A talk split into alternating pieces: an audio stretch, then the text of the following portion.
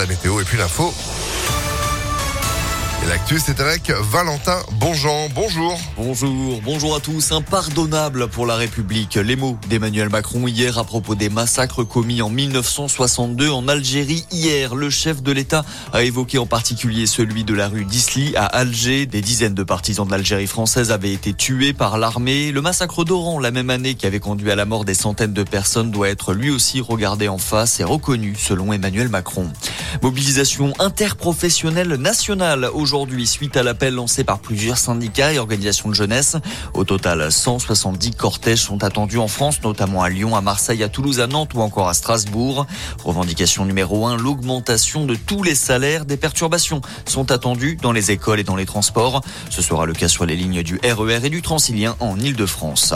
Coup d'envoi de la primaire populaire ce matin à 10h. 460 000 participants se sont inscrits pour désigner le candidat qui, selon eux, devrait représenter la gauche à la présidence une élection hautement symbolique puisque ni Yannick Jadot, ni Jean-Luc Mélenchon, ni Anne Hidalgo ne vont reconnaître le résultat de ce scrutin.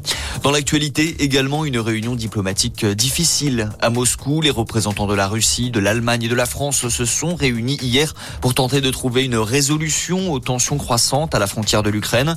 Les négociations doivent encore se poursuivre, mais la diplomatie française évoque de bons signaux envoyés par la Russie. Le sport, les handballeurs tricolores ont décroché leur ticket pour la demi-finale dans l'Euro. L'équipe de France victorieuse et pleine de panache hier face au Danemark. Un match serré, un retard de 4 points à remonter pour les Bleus à seulement 10 minutes de la fin.